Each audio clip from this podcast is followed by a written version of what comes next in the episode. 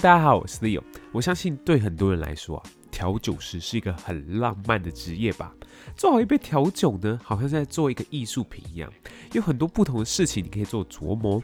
比如说里面的糖浆啊、苦精啊、冰块的溶解度、酒精的气味、香味、上面的装饰，有太多大大小小事情你可以做琢磨，可以做变化。而你知道吗？每一款经典调酒后面都有属于它独一无二的故事。加上来店里的客人常常会跟站在吧台后面的 bartender 聊聊他生命中的趣事或者生命中的伤心事。所以调酒师呢，并不单单只是要会调酒而已，他是要一个会听故事且诉说故事的人。今天呢，很高兴邀请到我的朋友小新，他认识调酒已经快十年了。那么话不多说，我们开始吧。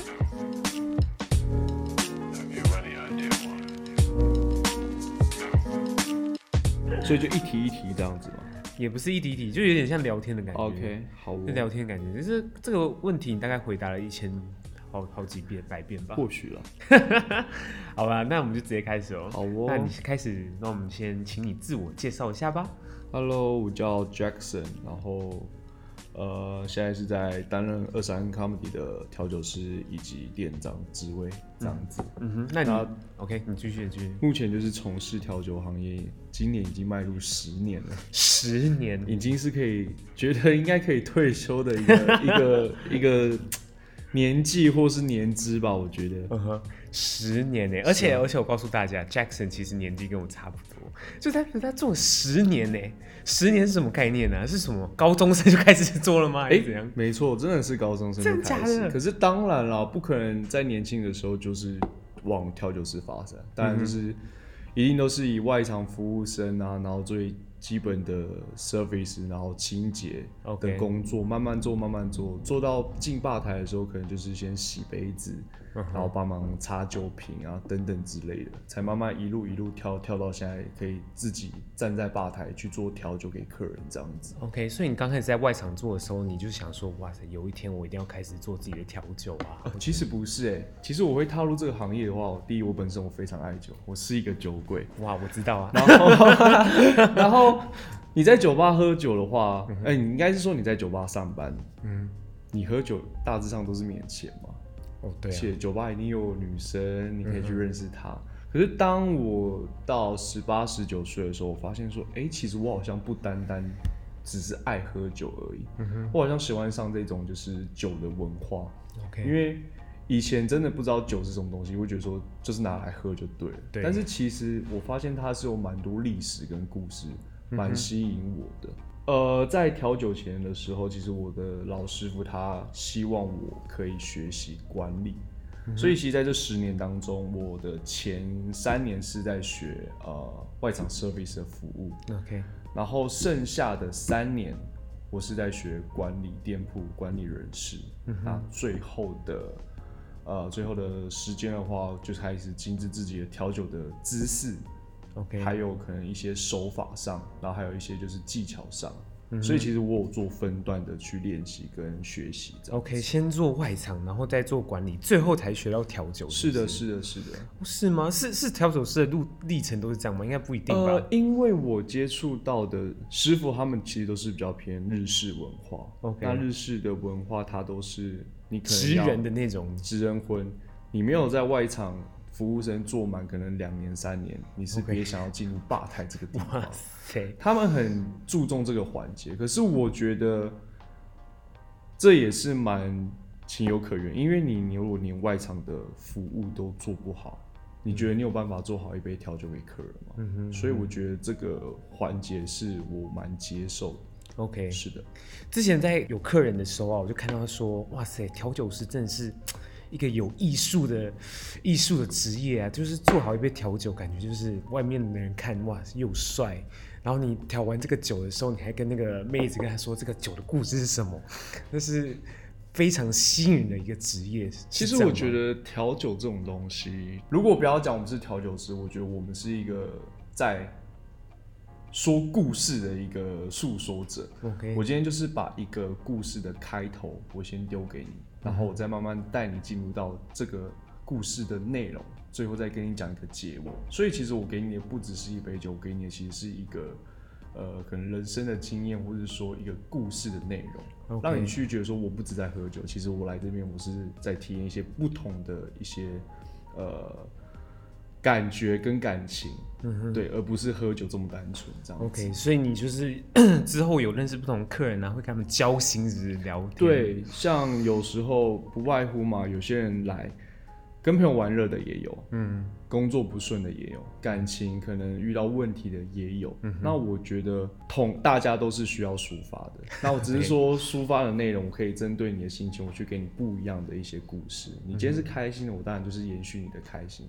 如果你今天是不开心的，那我就让你去做抒发，这样子。所以我会针对客人的心情以及他今天想要的东西是什么，创造一个新的故事给他。哇塞！所以你可以就是就是看客人今天心情，说我今天心情很难过，给我一杯难过的调酒。当然当然当然当然。哇塞！是真的是这样子，真的是真的是这样子，真的是这样。你总不可能你今天心情不好，我还给你喝一个很。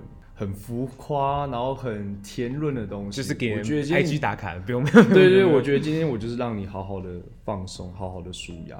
OK，然后我希望就是你喝完这杯酒的时候，你会得到一点释放，隔天起来的时候就是有一个美好的心情，这样子。哇塞，对啊。那你所以这样，你会之后会想要有自己的一家 bar 吧，就是一家酒吧，然后自己装饰，然后客人进来的感觉，整套的这样子。应该说，任何行业。的人都会希望有属于自己的牌品牌跟店铺。啊、那身为调酒师的话，其实不外乎大家的理想目标都是我有一自己的店铺。但是我觉得这个对我来说不是梦想，而是必须是一个目标，这是我必须要去达成的。嗯哼，而且我必须设定在有限的期效内去做到这件事情。OK，所以像今年呃我二七了嘛，那我也做了十年，所以我希望在三十岁。可以，就是完完整的属于开了一家属于我自己的一家酒吧这样子。OK，对，但是我不会是开那种非常大间、很浮夸。其实我想要的就是非常小小间，座位不多、嗯、，maybe 可能一个店家只能塞十五到二十个人。OK，然后温馨温馨这样，不会太浮夸。然后主打吃，我会想要吃，因为其实你没有发现台湾人在喝酒很爱吃，很爱吃东西。对，那酒的话，毕竟我已经有经验了嘛。那吃的话，其实我接触到不多，所以其实我想要以吃去衬托我的酒。OK，酒是一个附属品，吃是我未来想要主打的。真假的？所以你会自己想下去做，还是你会想要找一个人说，哦，那我们来一起研究一个菜单啊？呃，我整家店的 menu 跟食物都是我自己做跟设计。哇塞！对，那当然了，还是会找专业的去 cover 我。那但是 idea 的话，我希望都是透过我去创造这样子。Uh huh, uh huh. 可是在这个之前，就是其实经费是很多人的考量，对吧？其实有很多人梦想，不是很多人目标就是开一家店，可是就是可能在。在钱的方面上面啊，就让他止住了这个想法。大部分十个人的话，九个都会觉得说开一家店，呃，他的经费一定要非常的庞大。但事实上，我会建议说，其实你要在开店之前，你可以先往你所要的产品去做了解跟熟悉。第一，讲实际一点，防止你被人家骗，被专家人讲说，哦，今天你，我觉得你是一个门外汉。明明可以很便宜的东西，我给你拉高价格去帮你做，但是做的又没有符合那个价格的地步。你自己先了解跟熟悉的话，其实你自己就会有概念。嗯、你可以去衡量，我真的有需要那么多钱吗？嗯、其实开一家店来说的话，你有多少钱都做得出来。五十有五十的做法，一百有一百做法，那三四百万当然有三四百万的做法。嗯哼，其实看你真的要的是什么。有些人他讲究的是装潢、环境、气氛。有些人讲究的是设备、软体，有些人讲究的是食材。对，那我是偏向于食材部分。我装潢可以很简单，我的器材可以用最普通的，但是我的食材我希望可以用最好的。嗯哼，对，主要是这个样子。所以其实我觉得不要一开始开店的时候就把自己局限于就说哦，开店是不是要花很多钱？像我未来开店的话，我可能就是一个人自己只丢个一百至一百五。嗯哼，这也是可以。开一家店的资金啊，只是看你怎么去成型而已。嗯哼，对，嗯哼，嗯哼，就是你真正开这家店之后，其实不止今天你不只是做管理的，对吧？嗯哼，你今天不只是做管理，你还要就是自己会去记账啊，然后自己自己在做更多更多的事情。对，当然当然，所以这就是我现在目前想要让自己再更提升所去学的东西。因为我觉得这些都是我有价值的武器在，在、嗯、我能调酒，我能做餐点，我甚至能管理，最后我还可以当会计。所以，如果以一个现实面来说，我人事成本我可以省非常多，因为我都可以下去 cover. 我只要再请个一两个 part time 或者说 full time 来 cover 我，这样就够了、嗯。另一方面就是我觉得可以让自己在工作上变得更加有价值。OK，对，我想再问你一些有关调酒的事情。好啊。你你学调酒是总共学了七八年吧？这十几年总共。是的，没错。那你觉得调一杯酒最难的东西是什么？其实我跟你讲，调酒。大家会觉得说调酒最难是莫过于我们看到一些就是装饰跟浮夸那种版本，对，其实那是最简单的东西。OK，怎么说？呃，酸甜的酒我其实只要融入一些可能糖浆或是新鲜水果果泥，嗯，或是一些利口酒，制造出来我的酸甜不要差的比例太多，嗯，这个就是一个 special cocktail。嗯哼，但是经典我觉得真的就是最难，因为经典它的内容物超级简单，maybe 就是两到三种。嗯哼。不加任何糖浆，不加任何利口酒，也不加任何可能的水果啊之类等等。但是你要怎么让它在冰点跟融水度达到一个平衡？其实我觉得这是考验一个调酒师最大的一个专业度。我拿一个酒来比例好了，Highball，嗯哼，Highball 的内容物就是 Whisky 跟可乐，可乐非常简单，外面买得到，大家在家都可以做。可是你要怎么把这杯酒做到完完整整、最最完美的地步，很难。连我现在都觉得我没有百分之百每一杯都可以做到是最好的。嗯哼，对，所以我觉得对我来说，调酒难的东西就是越简单。反而是最困难的东西，的地方。是的，哇，真的有这种日式职人的感觉。真的，因为 我一开始在踏入的时候，当然觉得说 special cocktail 应该就是最难的。你要去想它的内容物，你要去想它的造型，你要去想怎么呈现跟摆设。嗯。但是我的师傅就说，没有，这是最简单，因为酸甜做好，大家都爱。可是你越简单的东西，你的苦度、你的甜度、你的水、你的冰度，你要怎么控制到最完美？嗯哼，这个才是你要学的。OK，是啊，而且还不不，就是你刚刚讲那些，可能就是什么糖浆啊，或者什么什么之类的。其实，在外面其实有很多酒吧，其实把那些糖浆装饰啊，都做的非常非常，你知道吗？非常好，非常完美啊！对对对对对。但是这个真的，我就觉得说这还好.这个。应该说看你店家的需求。如果我今天是做一个完美店，那我当然就是以造型为主。可是我觉得现在我们这家二三 Comedy，它其实想要走的就是本质的简单。所以其实我不要太多的装饰，我就是很简单的呈现，我让客人尝到我的品质的良好跟完美，嗯，这个才是最重要的。OK。那如果有一个人年轻的人，哦，假如说刚才看到一个十八十九岁人说，哇，我想。就是学调酒，uh -huh. 你有什么建议想给他吗？学调酒吗？其实我当然一开始会先开玩笑，我说这是一条不归路。对，我上次也听你这样讲。如果你真的要学的话，你要抱着一个很大的决心，就是你没办法回头，因为一旦你要踏入这个行业的话，其实你要付出很大的时间与精力。对对，那。如果你还年轻，那当然没差。你可能花了两年、三年，觉得真的不适合，你还有本钱再去做其他事情。可是像我现在的话，我要再换别的跑道，其实会有一点慢了。嗯，因为我已经到中段，快接近一些 bartender 的生涯的尾声。对，我会觉得说，OK。如果真的想学调酒的话，第一，你真的要先确定你自己的内心.你爱这个东西吗？嗯、你有这个热情吗、嗯？如果你只是三分钟热度的话，我觉得你就是去喝酒这样，这样子就可以了。因为你没有那个定力跟热情的话，你没办法做出一个好的故事给客人去品尝、嗯。那你当 bartender 就没有这个意义了。嗯，那最重要，我的第一个建议就是。请你好好想清楚，你是有这个热情吗？嗯哼，其他的我都觉得不重要。你有热情，嗯，我们什么事情都做得到。OK，就这么简单。那那你做这样十几年，嗯、那你其实来看到来来去去的人，应该就也不少吧？是我在这个行业真的看到的人非常多，认识的行业也非常的多。其实我觉得 bartender 也有一个好处，就是可以结结各种不同行业的好朋友，嗯，然后看透各种人生百态，人生百态，不管是老板也好。然后工作的人也好，甚至说客人的素质也好，嗯、其实 bartender 真的是也是一个可以好好去观察人的一个行业。OK，对啊。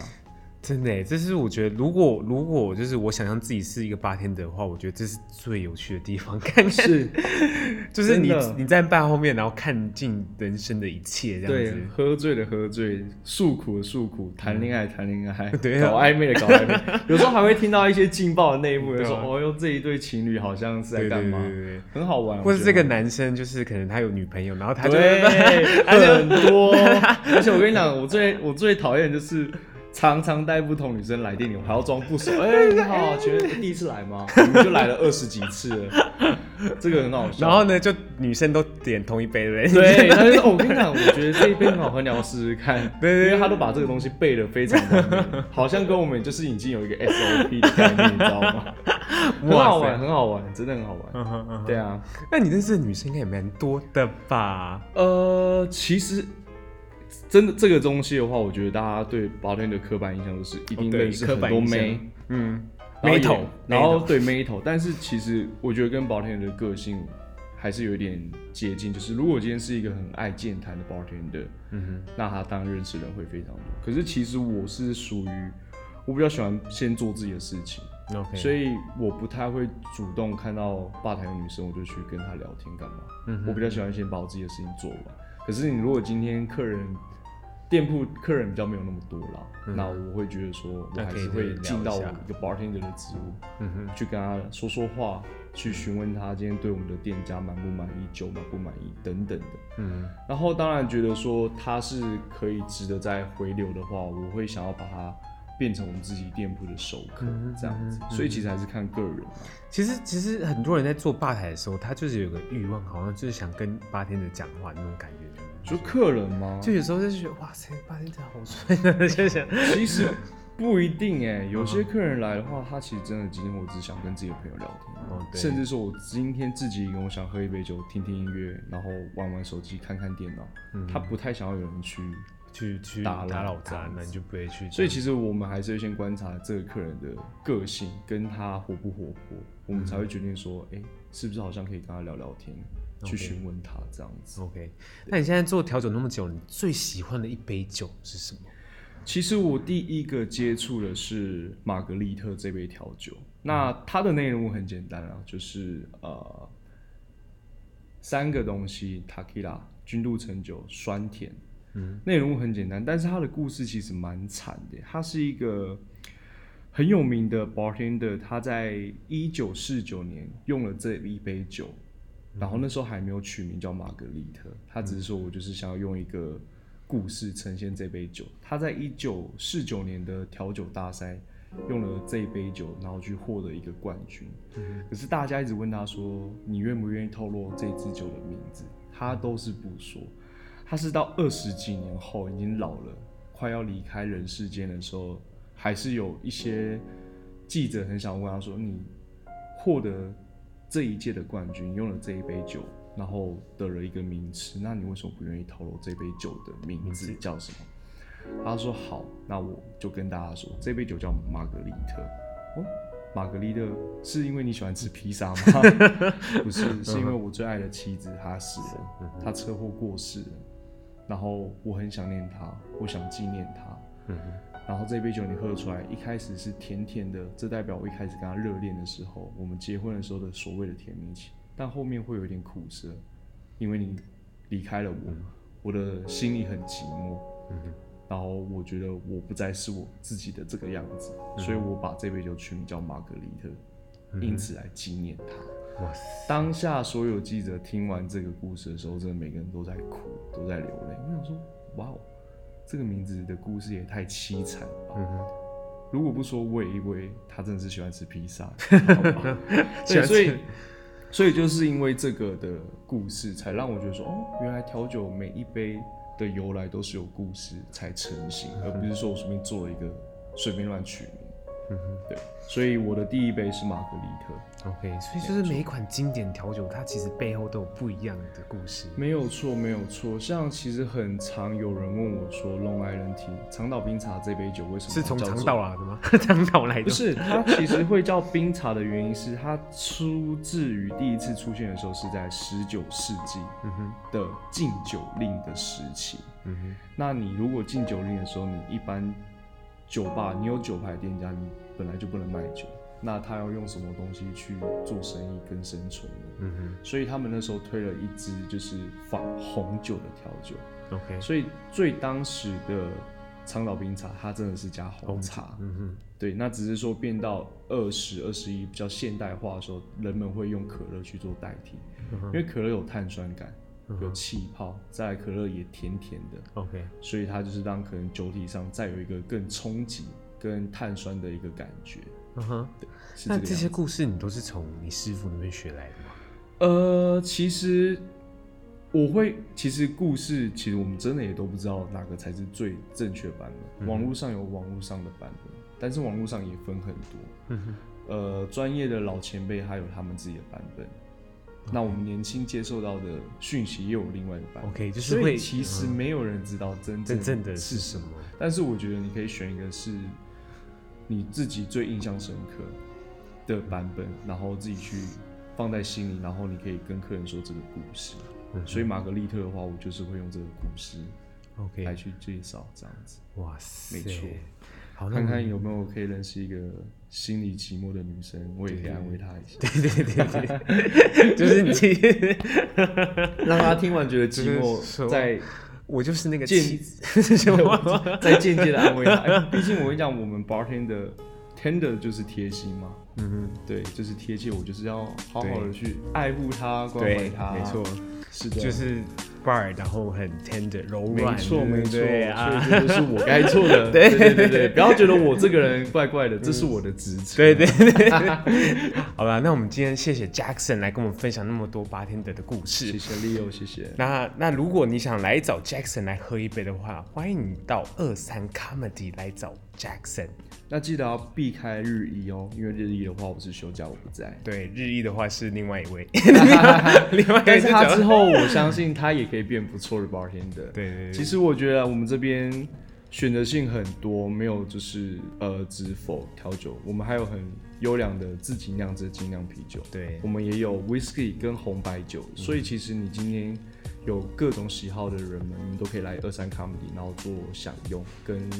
享受一下我们这边一个欢乐的气氛，这样。对对对对，虽然小新他就是不会主动去跟你讲话，你可以过你，如果你有听到他的声音说啊，我认得你了，我认得你了，你就过来说，哎、欸，我就是听过你的声音，听过你的声音，就是好对对对，来找我的，我会给你一个特别的惊喜。好哟，好，没有错。好，那我们今天谢谢 Jackson 来跟我们分享那么多，那谢谢 Leo，谢谢，下集再见喽，拜拜。